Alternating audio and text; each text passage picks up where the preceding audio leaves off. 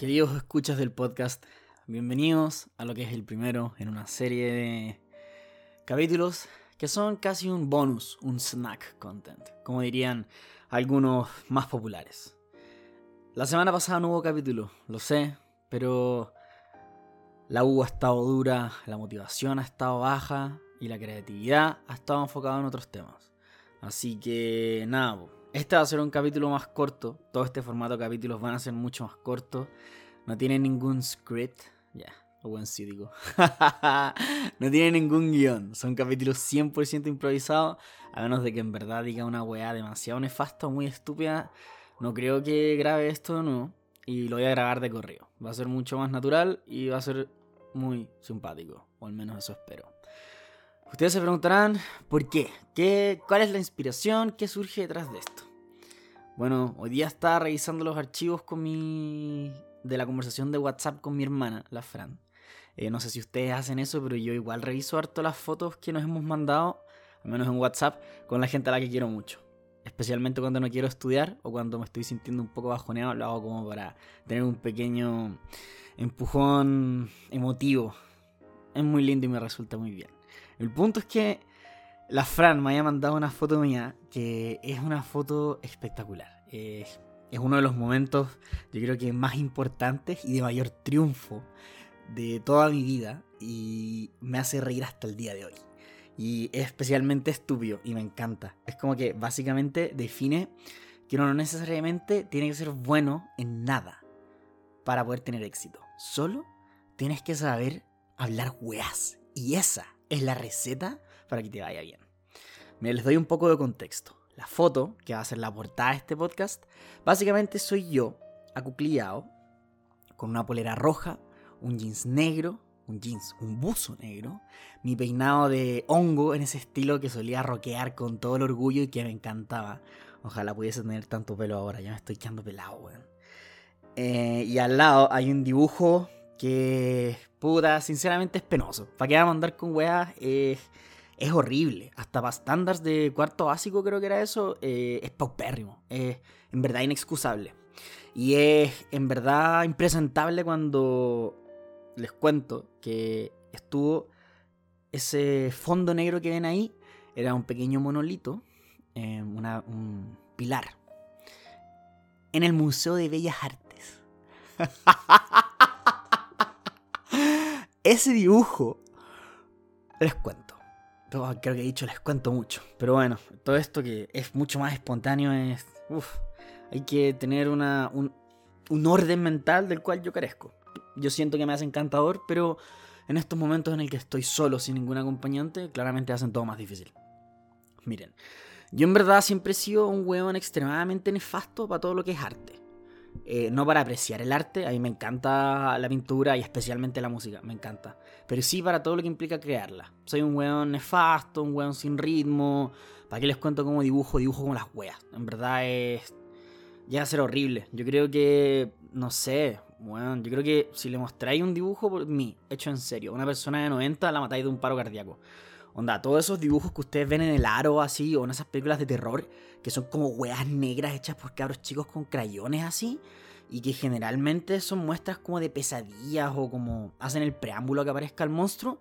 Bueno, esos eran mis dibujos, pero en serio, como cuando me decían que me esforzara, eran así, era horrible. Em, bueno, el punto es que yo en verdad en un momento quise ser bueno en arte, como que me gustaba la idea de poder dibujar y admiro mucho hasta el día de hoy a la gente que dibuja bien. Siento que es una de las cosas más maravillosas que puede hacer y en verdad muchas veces me encuentro viendo timelapse, no sé cómo se dice en español, de personas dibujando en YouTube, porque encuentro que sinceramente es una cuestión casi de otro mundo que la gente parta con nada y a partir de unos trazos puedan hacer, no sé, pues ponte tú una cara, ¿cachai? O puedan hacer un paisaje. Encuentro que es la weá más surreal que existe. Pero bueno, cuando estaba en, básica, en verdad quería ser bueno dibujando. Era como una de mis mayores metas como personales. Y yo me acuerdo que lo intentaba y lo intentaba y valí yampa igual, siempre. Como que no mejoró nunca. Pero el punto de no retorno en el que en verdad me rendí fue cuando una profesora de mi colegio, a la que no voy a nombrar, eh, típico que uno hace dibujos como en la Pascua y todo eso, como para los papás. como que es la motivación. Y así los, los papás ven que puta lo que están pagando por el colegio, esos cabros chicos no se da la basura Podéis tener unos dibujos terribles feos para poner en el, en el refrigerador. Pero yo creo que ver como la alegría de tu hijo debe valer la pena. Eh, yo no quiero tener hijos, pero yo creo que debe ser un momento muy, muy hermoso.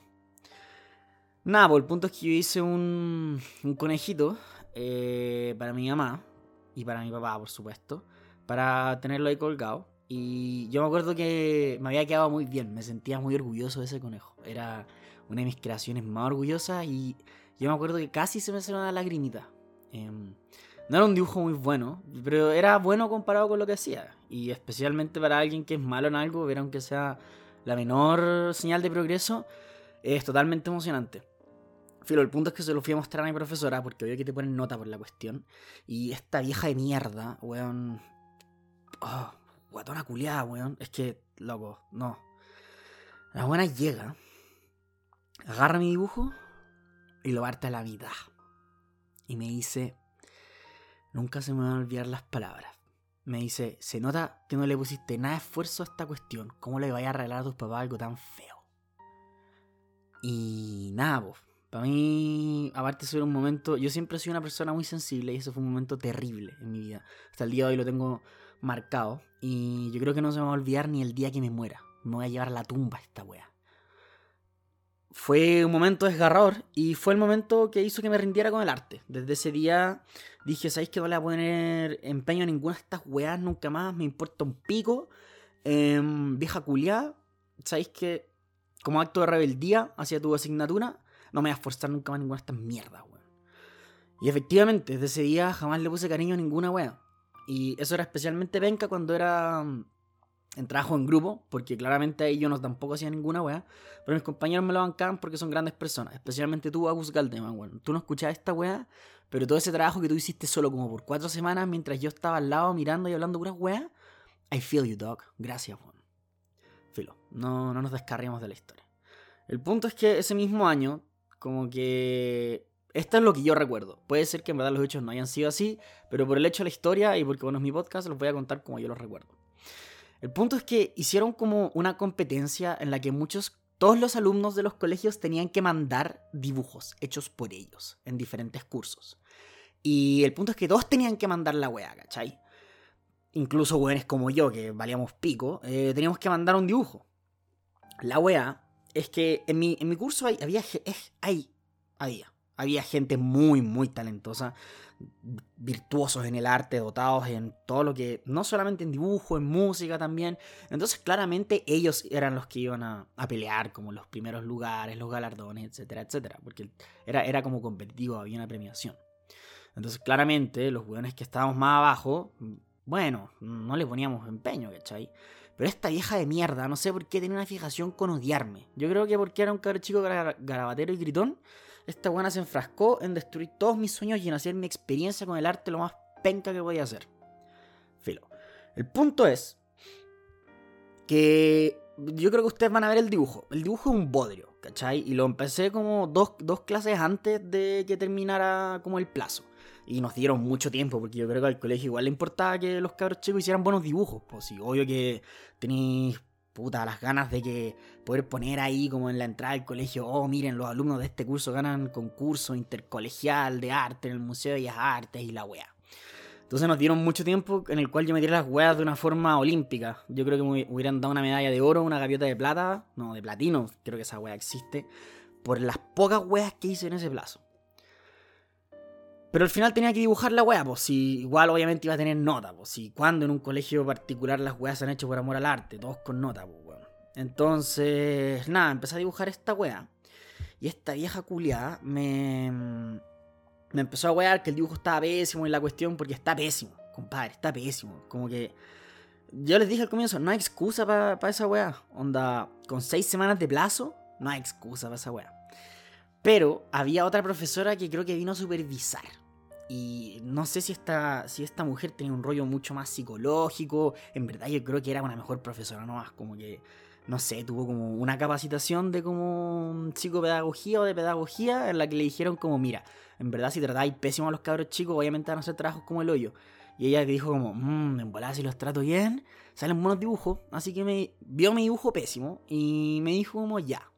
Pero ¿qué significa? porque aparte había que enviar una descripción del dibujo, ¿cachai? Cosa que, no sé, era un concurso extremadamente pretencioso. Y nada, yo le empecé, le inventé un show, weón. Y ahí me acuerdo textualmente lo que le dije. Me acuerdo que, si se fijan en el dibujo, es un árbol con un fondo que es un atardecer que en verdad parece como una bandera de Alemania o distintas salchichas de distintos colores como apiladas una encima de otra. Y bueno, ahí pueden ver el, lo que parece un cielo atardecer y al fondo un sol, un sol poniéndose. Y hay un árbol y abajo hay un, hay como un pastito. Si se fijan, hay como una serpiente amarilla y una serpiente verde subiéndose al árbol. Y yo le dije a esta, a esta señora que en verdad este era un árbol que estaba siendo abrazado por el sol al atardecer y por la tierra al mismo tiempo.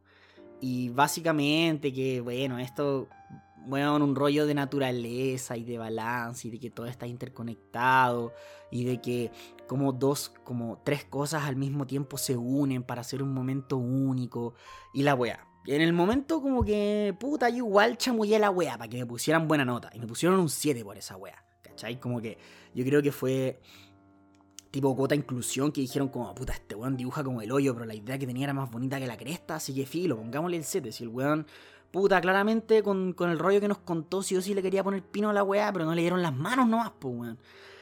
Em, yo en el momento igual me lo creí, weón. Como que, puta, fue un rollo tan bueno que me convencí a mí mismo. Dije, concha tu madre, weón. Qué weá más buena. No, no el dibujo, por supuesto, pero lo que escribí. Y después lo escribí en una hojita que envié con el, con el dibujo. Bueno, cuento corto, salieron las premiaciones, ¿cachai? Las personas de mi curso que eran extremadamente dotadas en todo lo que es artístico se ganaron los premios, muy bien, bien por ellos, nada que decirles. Pero a mí igual me llegó, me llegó carta, pues, weón. Y yo como, ya, qué weá. Y, y, me dijeron que había ganado una mención honrosa, weón. Y yo como, ¿y por qué?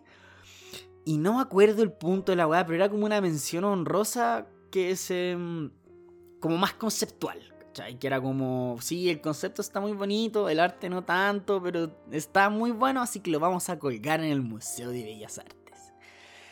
Oh, yo me acuerdo, weón, haber ido a. haber ido a esa premiación, vestido así como cabro chico, obvio.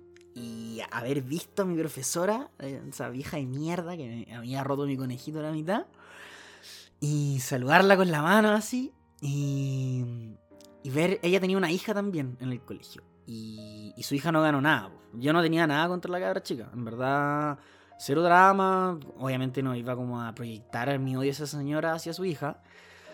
Pero se notaba que estaba. Estaba picada la vieja. ¿Para qué lo voy a hacer de otra forma? Estaba picada. Y. Puta que. Yo la, yo la miré y le sonreí y la vieja movió la cara. Puta qué momento más satisfactorio, weón. Ahí esa ha sido una de las victorias más grandes de mi vida. A puro sofismo logré que un dibujo mío. Por supuesto, no es una competencia súper mega rigurosa.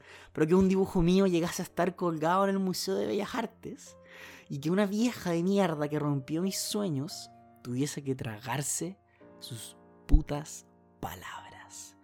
Yo creo que pueden ver eso en la foto. Eh, yo nunca he sido una persona muy buena para sonreír, especialmente en fotografías. Pero la expresión que tengo más de júbilo, más que emoción, es satisfacción pura. Así que eso, los dejo con una pequeña historia más o menos 15 minutos. Espero les haya gustado. Háganme llegar sus mensajes y... Puta, avísenme en verdad, pues, porque este formato es mucho más cómodo para mí para hacerlo. Estoy preparando un capítulo más largo igual, en el que voy a hablar sobre el sketch del Kike Morandé de K-Pop y un poco de K-Pop, porque encuentro que es un mundo culiado muy extraño y muy bizarro y muy nefasto al mismo tiempo. No sé qué más nefasto si Kike Morandé o el K-Pop. Está una pelea de titanes esa wea. Pero eh, ese capítulo se viene. Y eso, eh, espero su feedback. See ya, dogs. I'm out. Esto lo estoy grabando como después de haber escuchado el podcast, que me gustó mucho cómo quedó. Sin embargo, se escucha demasiado como respiro por la boca. ¿Y eso por qué? Se preguntarán ustedes. Bueno, mi nariz no sirve ni para ser bonita, ni para respirar.